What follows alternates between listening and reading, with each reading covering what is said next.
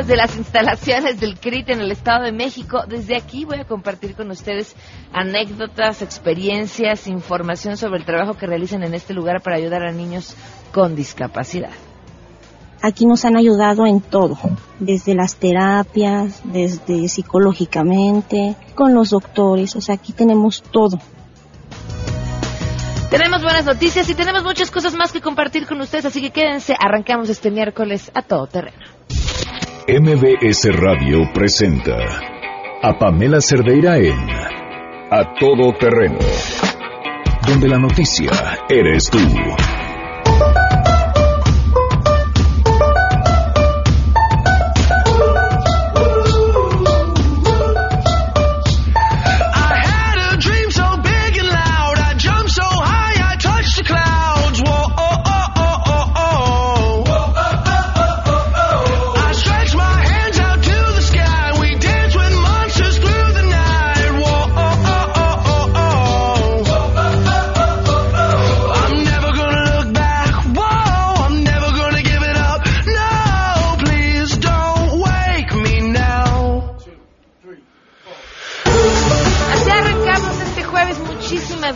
Por acompañarnos en A Todo Terreno, jueves 8 de diciembre del 2016. Soy Pamela Cerdeira. Los invito a que se queden aquí hasta la una de la tarde. Tenemos muchas cosas que comentar. De entrada, saludos a Viri. Eh, gracias por acompañarnos. A Eric Zabaleta, presentes de Twitter. A la Ana del Rey, muchísimas gracias por estar al tanto y por comentar. Oscar Sala, saludos también. Viridiana, José Luis, muchísimas gracias. Estamos transmitiendo desde el CRIT del Estado de México y fíjense que yo tenía muchísimas ganas de, conocer este CRIT. Tuve la oportunidad el año pasado de conocer el Centro de Autismo Teletón, el CAT, y quedé fascinada y, y, encantada, gratamente sorprendida por el trabajo que han estado haciendo desde el Centro de Autismo Teletón, que fue el que tuve la oportunidad de conocer el año pasado. Eh, por supuesto, ver a los niños, ver a, los papás, mamás en su mayoría que estaban ahí eh, esperando eh, a que sus hijos fueran, bueno, que recibieran la atención que reciben a lo largo del día para después ya recogerlos. Sobre todo cuando uno entiende y comprende lo complicado que es para estas familias recibir la atención que los niños necesitan. Y cuando me refiero a familias que la tienen complicada, me refiero a todas no estoy hablando de aquellas con menores o mayores recursos económicos. Eh, vivimos en un país en el que las calles no están adaptadas para las personas con discapacidad y las calles es un ejemplo de cómo está nuestra cabecita. Tampoco sabemos cómo tratar con una persona con discapacidad, tampoco tenemos un sistema educativo que dé la atención necesaria a las personas con discapacidad y eso no permite, entre muchas otras cosas, eh, que también se se, incluyan en, la vida diaria y puedan tener una vida de manera independiente. Entonces, es una batalla que en la familia que sea, independientemente de su condición, es y se convierte en un tema complicado. Y ver cómo estos, este centro en especial eh, funcionaba a la perfección, además de ser un lugar muy bonito, estéticamente es un lugar bonito, es limpio, eh, es un lugar al que te da gusto llegar. Eh, daba muchísima emoción ver la, atención excelente que, estaban recibiendo todos los niños. Eh, y ahora y ahora que estoy aquí, que tengo el gusto y la fortuna y la gran oportunidad, porque además les digo, me moría de ganas de conocerlo, de estar en el CRIT en el Estado de México, pues la sorpresa que me llevo es similar. Eh, el lugar es muy bonito, eh, uno ve las caras de los familiares que vienen con, acompañando a sus niños y, se ve que la gente está feliz y está feliz porque están recibiendo la atención que necesitan y que en ningún otro lado van a encontrar simplemente porque no existe y porque tenerla también es carísimo. Tenía aquí unos datos bien interesantes acerca de los costos, fíjense. Ya voy a arrancar ahorita con la información, déjenme les platico, es que me parece, me parece un dato interesante. ¿Cuánto cuesta al año la atención a un niño en el CRIT? 36.559 pesos. Si esta misma atención cualquier niño la fuera a recibir en otro tipo de atención médica, yo me imagino que debe ser, yo creo que 10 veces más, por lo menos. bueno, ahorita les preguntamos a los expertos para que no crean que lo han sacado de la manga, en un niño que está siendo atendido en el centro de autismo Teletón, el costo es de 178.610 pesos al año. Hagan cuentas, divídanlo entre 12. Imagínense esto en su economía familiar. Y el costo anual de atención de un niño en el Hospital Infantil Teletón de Oncología es de 1.563.111 pesos al año. No solo es quién aguanta eso, ¿dónde lo consigues? O sea, ¿en qué otro lugar consigues este tipo de atención? No, no solamente cómo. Bueno, pues ahí están las preguntas, las estaremos resolviendo a lo largo de este espacio. Voy a arrancar eh, de una vez con la información. Saludo a mi compañero Oscar Palacios.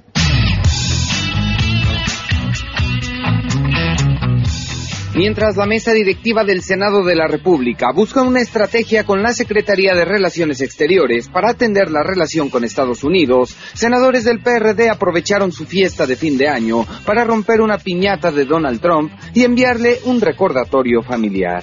Durante el convivio navideño de su bancada, el coordinador de los senadores del PRD, Miguel Barbosa Huerta, pidió a los presentes enviar un saludo al presidente electo de los Estados Unidos, cuya figura se encontraba lista para recibir los palazos de los legisladores. Tras una fuerte rechifla, se escuchó también el tradicional grito que se hace presente en los estadios de fútbol de nuestro país, esta vez dirigido al magnate norteamericano. Yo quiero pedirles de verdad que me respondan con mucha solidaridad para mandarle un saludo a Donald. Una, dos, tres.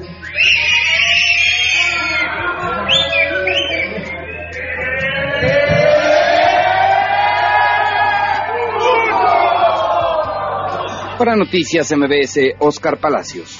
Especialistas y panistas llamaron a crear un frente para proteger a la economía mexicana y a los migrantes ante la llegada de Donald Trump a la presidencia de Estados Unidos. En el foro La nueva relación entre México y Estados Unidos en el aspecto migratorio, la ex candidata presidencial del PAN, Josefina Vázquez Mota, aseveró que no se puede ser ingenuo e irresponsable pensando que Trump no va a cumplir con sus promesas de campaña, como es la deportación masiva, tomando en cuenta que en ese país viven 12 millones de mexicanos y de los 2 millones de Dreamers, 1.3 son connacionales. Por su parte, la especialista Ana María Salazar se dijo sorprendida de la incapacidad del gobierno federal y de los actores políticos, tanto partidos como diputados y senadores, para actuar en defensa de los migrantes, porque señaló están más preocupados en el proceso electoral de 2018, mientras que el líder panista Ricardo Anaya aseguró que es un error garrafal minimizar lo que ha dicho y hecho Donald Trump, como fue pedir que no se invirtiera en el país. Reportó Ernestina Alba. Demasiada gente muere de manera innecesaria en carreteras y vialidades de las grandes urbes del mundo y esto no debería suceder. Se destacó durante la conferencia internacional Fortaleciendo la Seguridad Vial en América Latina, reducción de la conducción bajo los efectos del alcohol, en la cual el Comisionario Nacional contra las Adicciones Manuel Mondragón y Cal recibió un reconocimiento por su impulso al programa Conduce sin alcohol, Alcoholímetro. Ver que se siga haciendo con transparencia, ver que se siga haciendo con claridad, ver que se siga realizando con honradez y con honestidad. Dirán, tú y yo lo sabemos, si esto no se hace así, se acaba el programa. Si se acaba el programa en la Ciudad de México, que no ocurrirá, va a lastimar a toda la República y va a lastimar la presencia o la existencia de un programa maravilloso a nivel de la imagen internacional que tiene México en ese sentido. Les ha informado Rocío Méndez.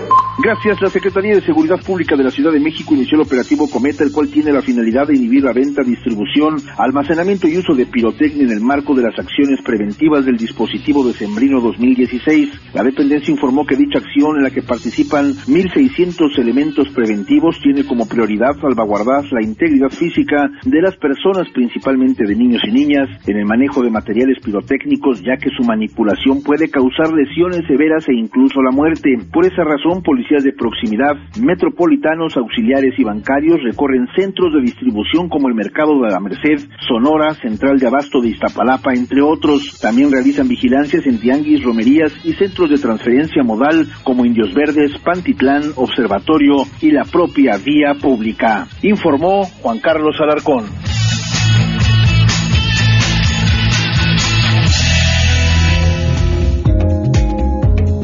Son las 12 del día con 15 minutos y por supuesto que tenemos buenas noticias.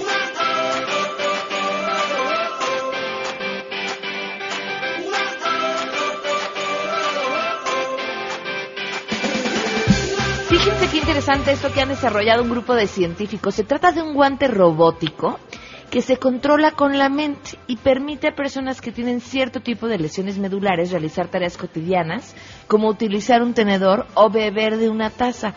Este dispositivo ya se probó en España con seis personas con tetraplegia que afectaba su capacidad de agarrar o manipular objetos. Los usuarios llevaban un gorro, el gorro mide la actividad cerebral y el movimiento del ojo para enviar las señales a una tableta que controla este dispositivo que, como les decía, es similar a un guante que se coloca en torno a la mano. Los participantes de este pequeño estudio pudieron realizar actividades diarias mejor con la mano robótica que sin ella, según los resultados que ya eh, publicaron en la revista Science Robotics. El principio de utilizar mecanismos robóticos controlados por el cerebro para asistir a personas no es nuevo, pero muchos de los sistemas que existen requieren de implantes, lo que puede causar problemas de salud, o utilizan gel húmedo para transmitir las señales de la cabeza a los electrodos. El gel tiene que lavarse después del pelo del usuario, lo que hace muy poco práctico ese tipo de mecanismos en la vida diaria. Los participantes que antes habían expresado dificultades para realizar tareas cotidianas sin asistencia, calificaron el sistema de fiable y práctico y no mostraron ninguna incomodidad durante el uso o después de su uso. Tardaron apenas 10 minutos en descubrir cómo se utilizaba el sistema antes de poder realizar tareas como agarrar papas fritas o firmar un documento. Son, son tareas complicadas, ¿eh? No, no es cualquier cosa. Eh, bien, bien, enhorabuena por, por este desarrollo eh, científico robótico importantísimo. 12 del día con 17 minutos. Vamos a ir una pausa y continuamos a todo terreno. Más adelante A Todo Terreno. En el Estado de México y tenemos unas historias maravillosas que compartirles, así que quédense con nosotros. Aquí nos han ayudado en todo, desde las terapias, desde psicológicamente, con los doctores, o sea, aquí tenemos todo. Queremos conocer tus historias. Comunícate al 5166-1025. Pamela Cerdeira. A todo terreno. Donde la noticia eres tú. Volvemos. Estamos de regreso. Síguenos en Twitter, arroba Pam Cerdeira. Todo terreno, donde la noticia eres tú. Continuamos.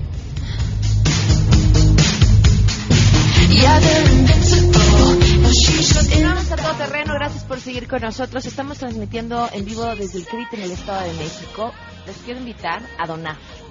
Pueden ingresar a la página de noticiasmbs.com y ahí van a encontrar un banner para apoyar la alcancía digital del equipo de MBS. Nuestra meta, híjole, que nos gustan las metas así grandes, es llegar a 2 millones 100 mil pesos. ¿Cómo pueden donar? Pueden hacerlo desde la página o pueden donar en efectivo en Oxos, 7-Eleven, Círculo K y también con tarjetas de crédito y débito a través de PayPal. Le doy la bienvenida y le agradezco enormemente que venga a compartirnos su historia y la inmensa y enorme sonrisa de su hija que se le sale por los ojos. Así. Eh, a la señora Marcela Chaparro, bienvenida Marcela, gracias por acompañarnos. Muchas gracias. Y a. Sara Navarro, su hija. ¿Cómo estás, Sara? Bien, qué bueno, te ves muy bien, Sara. A ver, cuéntanos, Marcela, cuéntame tu historia. Me dices que tienes seis hijas. Sí, tenemos seis hijas. Ok. Cu- Cuéntame la historia de tus seis hijas. Bueno, maravilloso, una familia extraordinaria. Y bueno, vienen al CRIT, eh, Renata y Sara, que son las dos más chicas. Empezamos hace como tres o cuatro años que vimos que Renata se caía constantemente. Acudimos al Seguro Social, estuvimos de clínica en clínica, eh, traumatología, etcétera, la raza, muchos hospitales donde nos atendieron y finalmente se dio con un diagnóstico que es el de Charcot-Marie-Tooth. ¿Qué te, ¿Cuánto tiempo fue en el que acudiste por primera vez a la atención médica y diste con el diagnóstico? Pues como casi una, un poquito más de un año. Ok. Sí, fue, fue este, muy difícil, pero bueno. Finalmente, ¿dónde tenaz. estuvo el diagnóstico? Eh, ¿En- ¿Quién te lo dio? traumatología de Lomas Verdes y después la raza. Ok. Eh, ya cuando nos dieron el diagnóstico, yo decía, ¿qué voy a hacer? O sea, que, ah, ya tengo el diagnóstico, ya sé que tiene mi hija, pero ¿y cómo le puedo ayudar? Entonces, había, está el Instituto Nacional de Rehabilitación, pero está lejos de donde nosotros vivimos. Y yo dije, pues el CRIT, nosotros desde chiquitas eh, apoyábamos al CRIT. Me acuerdo que mis hijas tenían que ir al Banamex con un dibujito y el Banamex daba un peso. Okay. Y entonces nosotros desde chiquitas les inculcamos que hay que ayudar eh, a la gente con discapacidad y tal. El caso es que venimos Renata y yo un día desesperadas dijimos vamos a un al CRIT que está eh, en Gustavo Vaz y vamos a ver si si ahí eh, nos pueden ayudar qué se necesita hacer y bueno yo llegué aquí muy asustada y salí feliz, salí contenta, salí llorando de alegría porque toqué las puertas, me dieron un boletito, un pasecito en lista de espera. Mi hija Sara también salió con lista de espera y nos llamaron pues como a los tres, cuatro meses. Maravilloso. Y luego salgo pues a conocer, ¿no? Yo no conocía nada, yo decía, yo había oído muchas cosas malas, pero ver las instalaciones enormes, preciosas, cuidadas, y, ver que había una capilla, nosotros somos muy católicos, y ver que había una capilla, bueno, lloraba. Y luego volteo y veo el busto de la, de, la Madre Teresa y pues peor de llorar. Y entonces, pues encomendarse a Dios y decir, pues lo que sea tu voluntad. Y nos, nos estamos muy contentos de estar aquí. Eh, nos ha ayudado maravillosamente y bueno, sale uno feliz y sale, y, y entra uno feliz y sales peor de feliz de ver toda la gente que de verdad este, está atendida aquí. A mí me encanta. Conozco mucha gente, te relacionas, eh, ves que no nada más sufres tú. Eso es algo muy importante. Nos hemos vuelto más humanos. No nada más sufrimos nosotros, sino hay mucha gente que sufre también muy fuerte. A ver, nos hablabas del diagnóstico, pero no nos explicaste qué era podrías, este, ¿por qué me pones esa cara de angustia y terror? No, para que la, para que la gente sepa qué era lo que les pasaba a tus hijas y entendamos cuál es el tipo de rehabilitación que aquí tienen. Sí, el charcot es una, un problema neuromotor y entonces es de afecta los músculos de las piernas y de los brazos. Eh, no, no, se produce bien la mielina, se deja de producir y entonces corta eh, la fuerza, por así decirlo. Es que esta enfermedad tiene unos este, nombres muy raros y así, axón y cosas así. La verdad es que ni se entiende, pero es un problema neuromotor. Y bueno, poco a poco sus pies van perdiendo fuerza, sus piecitos se van haciendo cabos sus, eh, sus piernas de repente, ¡pum! Ah, como que le pasa, no pasa corriente y va al suelo. Ahora, ¿qué obtienen a través de la rehabilitación o cómo funciona? La rehabilitación, bueno, es que aquí le dan rehabilitación física, les hacen estiramientos de manera que los músculos pues no se queden, se, se queden sin fuerza o que se estiren, eh, les dan rehabilitación en agua, tenemos psicólogo, tenemos, este, Sara tiene eh, terapia de lenguaje. Esa es otra historia, porque nos estabas platicando. llegaste primero con tu otra hija. Sí. ¿Y, qué pasó con Sara? Ah, ¿Cuál es la historia de Sara? Que Sara te cuente. A ver, Sara, tú cuéntame entonces. No le eches ojos de pistola a tu mamá, Sara. cuéntame. ¿Qué te pasó? Pues yo me caía mucho y pues mi mamá notó que yo tenía algo, lo mismo que Renata, entonces venimos aquí. Tú sigue platicando. Y este, pues ya estaba aquí y luego no sabía leer muy bien y escribir muy bien y estuve acá con en lenguaje y me ayudó y aprendí bien, mejor. ¿Y la terapia para el tema de tus caídas, cómo es? ¿Qué tienes que hacer? pues hacer estiramientos, me ponen a veces taping o me hacen ultrasonido en los pies y eh, ejercicios y sí me ha ayudado. ¿En cómo te ha ayudado? Ya no me caigo tanto, eh, pues ya haces cosas que ya no hacías. ¿Cómo qué cosas que no hacías antes? Ay, te hago muchas preguntas, ¿verdad? Luego puedes tú preguntar lo que quieras. Ya puedo subir mejor las escaleras, puedo saltar la cuerda, pero... Ajá. Puedo correr mejor y más rápido. Ok. Y... Este, ya. Me encanta ver en ella la, les decía al inicio de esta entrevista, la sonrisa se le sale por los ojos.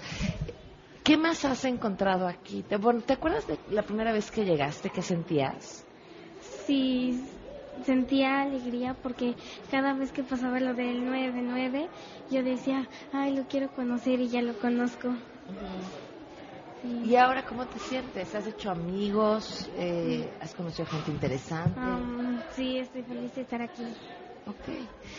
Eh, ¿Cómo entender eh, para la gente que nos escucha esta, esta parte de las historias, que creo que es lo que mejor habla del teletón, los testimonios? no podemos negar las historias de miles de familias como la tuya que a través de este espacio han encontrado una opción para salir adelante. ¿Qué les dirías? Pues yo les diría que la gente que tiene dudas, de verdad, que no hable, que venga. Porque hablar es muy fácil y hacen daño. La gente que ha hablado mal del Teletón ha hecho daño. Nosotros hemos dejado de tener algunas cosas aquí dentro del CRIT. Eh, gente se ha quedado sin empleos por la gente que ha hablado. Y digo, pues hablar es muy fácil. Mejor vamos a, participar. Si no quieres participar, vamos a callarnos. no opinemos tanto. Y bueno, eh, venir a donar es algo importante. Yo, yo pensaba en este tiempo que estamos en esta fiesta, yo decía, de verdad, ojalá la gente se, se toque el corazón para poder venir a donar, para poder venir a conocer, para pedir, poder ver a los chicos, a los chiquitos que estamos dentro de este, de este teletón y de todos los que hay en la República.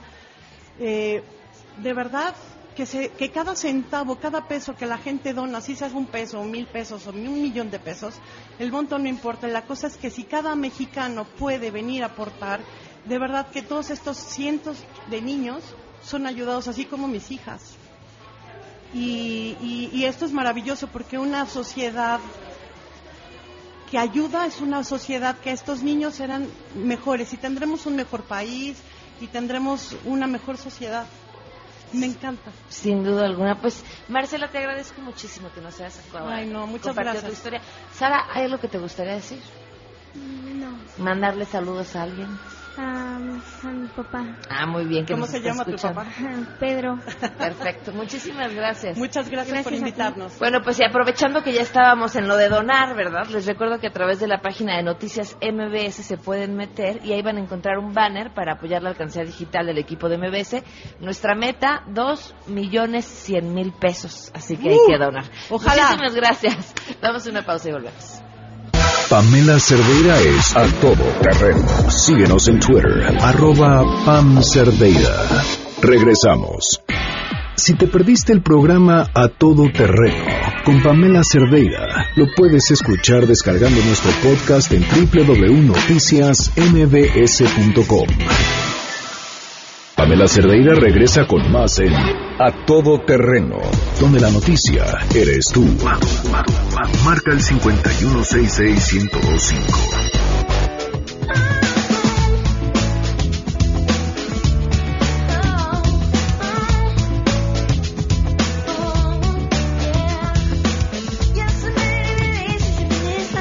Son las 12 del día con 37 minutos. Gracias por continuar con nosotros a todo terreno. Estamos eh, transmitiendo desde el CRIT en el Estado de México, teniendo la oportunidad de conocer no solamente este centro magnífico, sino qué sonriente es toda la gente que trabaja aquí. Estoy impresionada, de verdad. ¿A poco no sintieron esa vibra?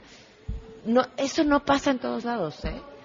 Mucho menos, eh, o creo que con mucha más dificultad sucede en los sectores dedicados a la salud porque supongo el estrés que implica, el, trato cotidiano con la gente, todo eso hace que, que, que, sea mucho más difícil mantener una sonrisa, es más complicado. Y aquí llama la atención la buena vibra de la gente que, que, trabaja aquí, como están todo el día sonriendo. Le agradezco enormemente a Gaby Domínguez, ella es doctora en rehabilitación pediátrica, nos acompaña el día de hoy para platicarnos acerca de su experiencia. Gaby, bienvenida, gracias por estar con nosotros. Hola, muchas gracias. Me contabas que llevas cinco años trabajando ya en el, en el CRIT en el Estado de México. Eh, sí, eh, prácticamente en febrero, marzo del 2017 estaría cumpliendo mis cinco años de haber ingresado aquí. ¿Cuál es tu labor aquí?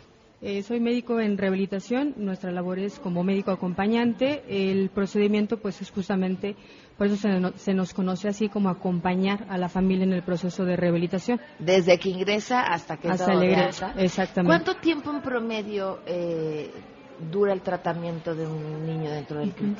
No hay un tiempo específico porque puede ser a lo mejor algún niño que tenga una condición leve y que inclusive en un año se esté egresando con los objetivos cumplidos. Eh, yo creo que esa es como la principal meta, que el niño logre los objetivos que nosotros estamos estableciendo en conjunto con la familia para que de esta forma podamos trabajar un egreso. El promedio que hemos visto, el de tiempo de estancia es de tres años aproximadamente y a partir de ese periodo pues va a depender de qué objetivos tenga todavía por cumplir. Gaby, ¿en qué consiste ese acompañamiento que tú les das? Eh, bueno, pues desde que ingresa es eh, primero pues acompañar a la familia en el proceso de la discapacidad porque muchas veces para ellas es complicado la aceptación, ¿no? Entonces sí creo que es uno de los procedimientos más difíciles. Aun cuando ya están dentro del CRIT, ya son parte del CRIT, el tema de la aceptación aún no está trabajado. Sí, sí, sí. De hecho, tenemos pacientes que quizás puedan ingresar en edades ya de etapa adolescente, eh, que uno creería que la familia viene quizás ya con la aceptación, pero todavía eh, la expectativa que ellos tienen es de que su hijo sea independiente, que camine y que hable. Esa es como la principal expectativa que nos piden pues la mayoría de las familias. Eh, y yo creo que ese es donde, ahí es donde nos cuesta mucho más trabajo, porque hay que primero hablar con la familia, eh, nuevamente abordar con psicología para la aceptación de la discapacidad y sobre todo pues ver el, pues los factores positivos ¿no? Eh, que se tiene con el niño, porque sabemos que va a ser muy difícil que se logre que el objetivo que la familia viene buscando entonces, nuestro objetivo es encaminar a la familia para que podamos tener metas realistas. ¿Cómo consiguen hacer que la familia lo acepte? Es difícil, no es un no es una aceptación que se logre en determinado tiempo, que yo les pueda decir en medio año, en un año lo logramos. Tenemos familias que pueden estar a lo mejor ya tres, cuatro años y apenas estar con ese periodo de aceptación. El abordaje inicia desde que ingresa, ¿no? Establecer en claro con la familia qué diagnóstico tiene y de acuerdo a eso nosotros podemos establecer un pronóstico. siempre, siempre, aunque la familia se lo rechazan, para nosotros eso es un manejo muy importante psicología porque no nada más aborda desde la parte de la aceptación, sino también la dinámica familiar. Eh, ¿Qué barreras en esta parte nos pudieran complicar para que pudiéramos lograr lo que nosotros estamos esperando? ¿Hay diferencias en, el cómo de la aceptación entre los papás y las mamás por género? bueno, la verdad es de que no hay como mucha diferencia, sin embargo, las que siempre están aquí en el proceso de rehabilitación son las mamás. los papás a veces son pocos los que vienen al proceso de rehabilitación, acompañan a sus hijos, pero bueno, me ha tocado situaciones en las que la mamá siempre es la que viene, sucede alguna eventualidad con ella, alguna enfermedad, alguna situación por la que no puede acudir y cuando viene el papá pues es eh, pues sí gracioso porque desconoce no sabe ignora ni qué a qué viene a su hijo. Entonces sí es como decir qué hago aquí entonces siempre se les invita a que se involucre a toda la familia no nada más la mamá que es la que siempre hemos visto que está muy pendiente.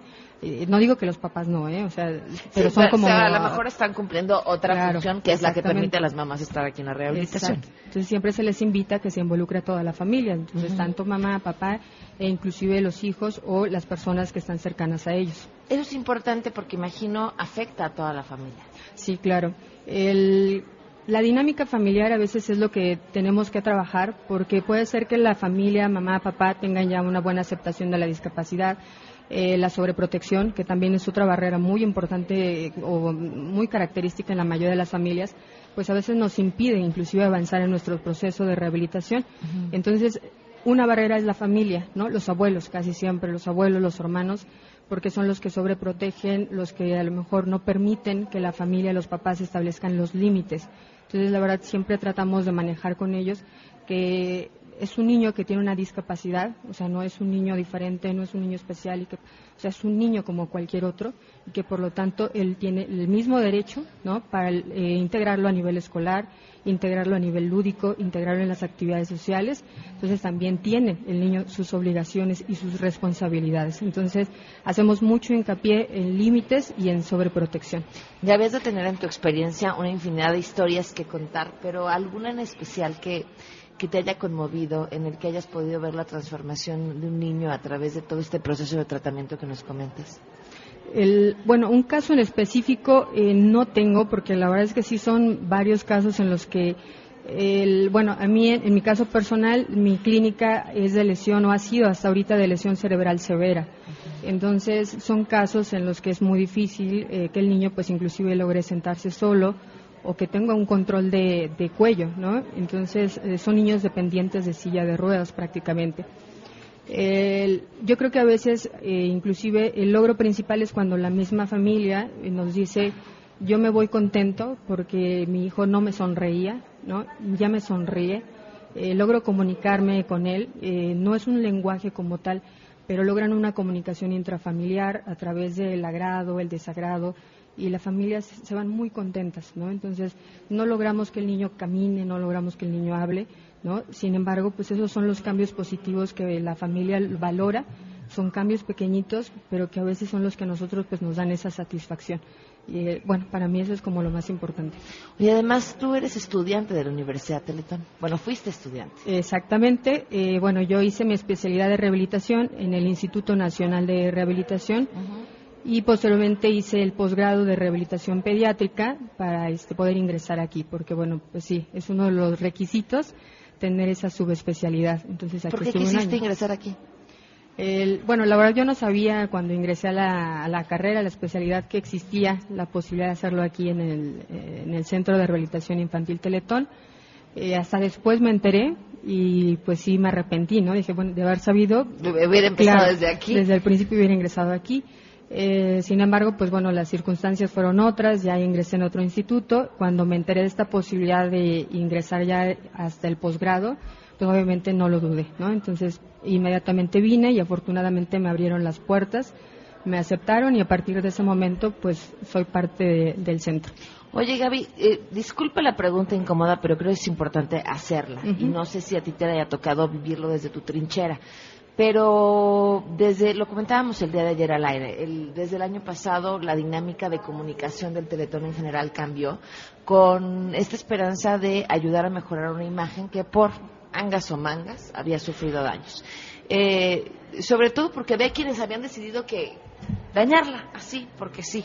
Eh, en un malentendido de a quién pertenece el Teletón, cuando no es a quién pertenece, eh, prácticamente pertenece a sus usuarios y esos son todos los mexicanos, podríamos ser un usuario potencial. Este, la forma en la que trabajan, vaya un sinfín de cosas, que llevó a que el año pasado las cosas cambiaran y la apuesta no fuera por recursos, sino porque la gente viera el trabajo. Yo se los digo porque lo viví desde el año pasado, una vez que uno se sienta camina, conoce, conversa con la gente que está en, un, eh, en el centro de autismo o en un CRIT, no puedes pensar de otra manera, ¿no? Y no, no puedes dejar de, donar y, no, puedes eh, dudar de lo, de, lo magnífico que es el proyecto. Sin embargo, el daño se hizo. Y, este daño ha tenido eh, repercusiones en los distintos centros, en turnos que se hayan cerrado o en personal que haya tenido que ser despedido. Hace rato, eh, fuera del aire, nos comentaba una mamá, bueno, pues antes había ciertas cosas que aquí se hacían que hoy ya no se puede porque no alcanza y entonces, pues algunas familias podemos costearlo por nuestra cuenta, pero no es así para todos. Quería preguntarte a ti qué te ha tocado vivir. Bueno, es una pregunta difícil. Eh, ha sido complicado porque, bueno, yo estaba integrada al turno vespertino entonces, eh, pues vi cómo se fueron la mayoría de mis compañeros. Eh, se cerró todo el turno vespertino, de los cuales pues quedamos muy pocos. Y desafortunadamente, pues los perjudicados son los niños, ¿no? Eh, ya no tenemos, por ejemplo, el servicio de órtesis y prótesis, que era un apoyo muy importante para ellos. En este momento, si la familia o el niño requiere una férula, tiene que hacerlo de forma externa y el costo pues es elevado. Quizás no sea mucho, ¿no? Pero a veces para una familia que vive al día el hecho de que, tenga que pagar una férula de 1.500 pesos o más inclusive, eh, pues se les complica, ¿no? Entonces, eh, a lo mejor aquí alguna férula le llegaba a salir dependiendo del estrato, pero 50 pesos, a veces hasta 10 pesos. Entonces, yo creo que ahí es donde la familia se vio un poquito, eh, pues, perjudicada. El número de terapeutas, pues, obviamente se, se redujo y lo que se intentó fue trabajar a los niños para no perder, que ninguno perdiera su manejo trabajarlos como grupal, para que de esa forma se les pudiera dar eh, pues el seguimiento a todos los niños. yo creo que eso sí ha sido complicado, estamos eh, obviamente pues trabajando al 100, ¿no? Nos por este, toda esta reestructuración nos está, está tocando eh, pues trabajar un poquito más, pero pues lo estamos, le estamos echando muchas ganas y pues tratando de que esto mejore.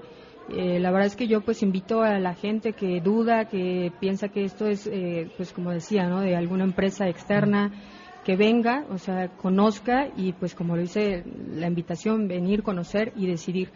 Eh, a veces es triste porque muchas veces los comentarios creo que vienen de personas que no tienen o no han convivido con la discapacidad. Entonces no saben a qué se enfrenta la familia, son retos muy, muy difíciles. la verdad es que para mí yo admiro mucho a las mamás, vuelvo a insistir, porque pues generalmente son las que vienen. Las admiro muchísimo porque de verdad hacen hasta lo imposible por traer a sus hijos. Eh, vienen en transporte público cargando a niños de más de 30 kilos, cruzando aquí el puente peatonal. La verdad se me parte el corazón. ¿Y qué les puedo decir? Donen. Gaby, gracias por compartir nuestro testimonio. Vamos a una pausa y continuamos. Si tienes un caso para compartir, escribe a todoterreno.mbs.com. Pamela Cerdeira es a todoterreno. En un momento continuamos. Pamela Cerdeira está de regreso en A Todo Terreno. Únete a nuestra comunidad en facebook.com. Diagonal Pam Cerdeira. Continuamos. 12 del día con 53 minutos, continuamos a todo terreno transmitiendo hoy desde el CRIT. A ver, tengo muchas cosas que decirles. Una, una discusión que estoy teniendo con Alejandro eh, Chicho en Twitter. No voy a leer todo lo que él comenta, eh, pero sí le voy a responder porque creo que es importante. Este discurso de, ay, las empresas deducen y entonces no le pagan al gobierno. Tú también puedes deducir impuestos. Si tú donas al Teletón, tú, yo, lo hago, lo hacemos todos también puedes deducir impuestos. Y te voy a decir, Alejandro, algo que no debería decir al aire y que es políticamente incorrecto. Yo prefiero darle mi dinero al teletón y deducirlo de impuestos que eso que vaya a deducir, dárselo a Hacienda y que se lo acabe fregando gente como Javier Duarte. En haciendas, en casas. Entonces, ¿está mal que las empresas deduzcan impuestos a través de donativos? No, no está mal no está mal y los mejores países, de verdad, los que funcionan mejores, mejor, perdón, son los que tienen el mayor apoyo de la sociedad civil.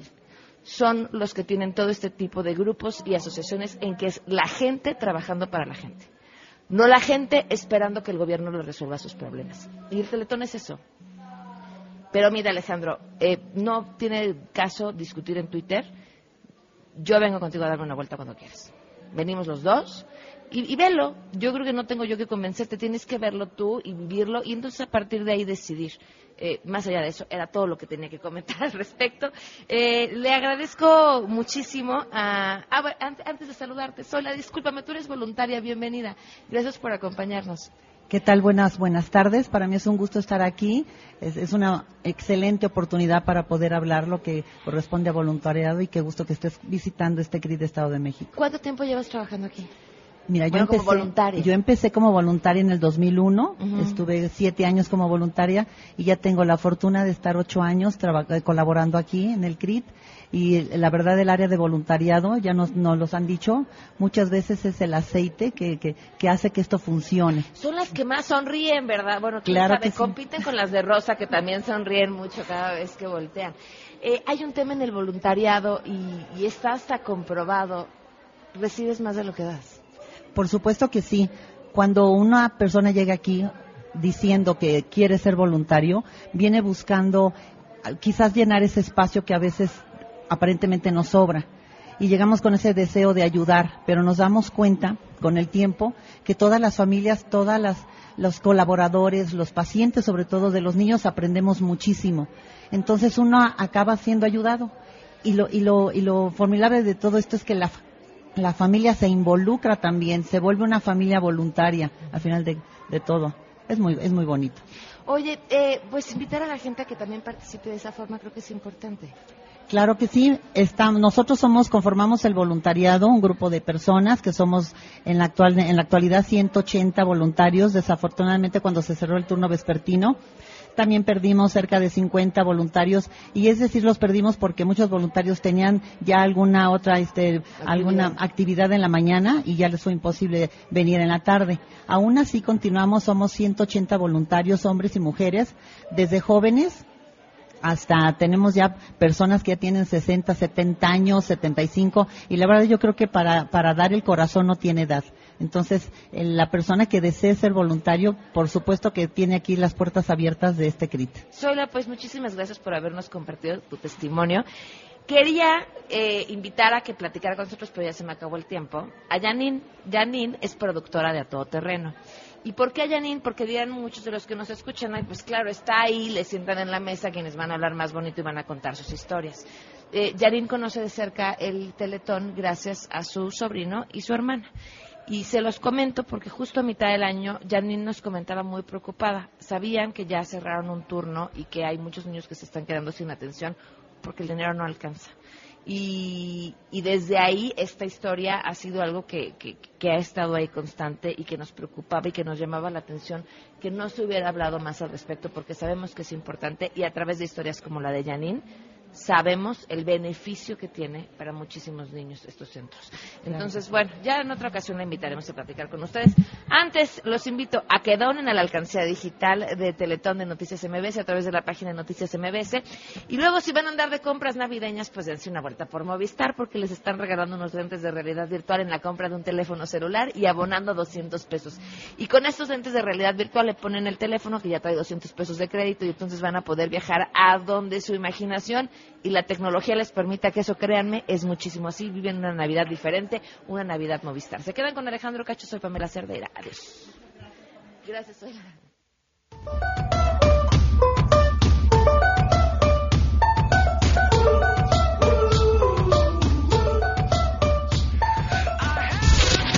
MBS Radio presentó a Pamela Cerdeira en A Todo Terreno te esperamos en la siguiente emisión, A Todo Terreno, donde la noticia eres tú.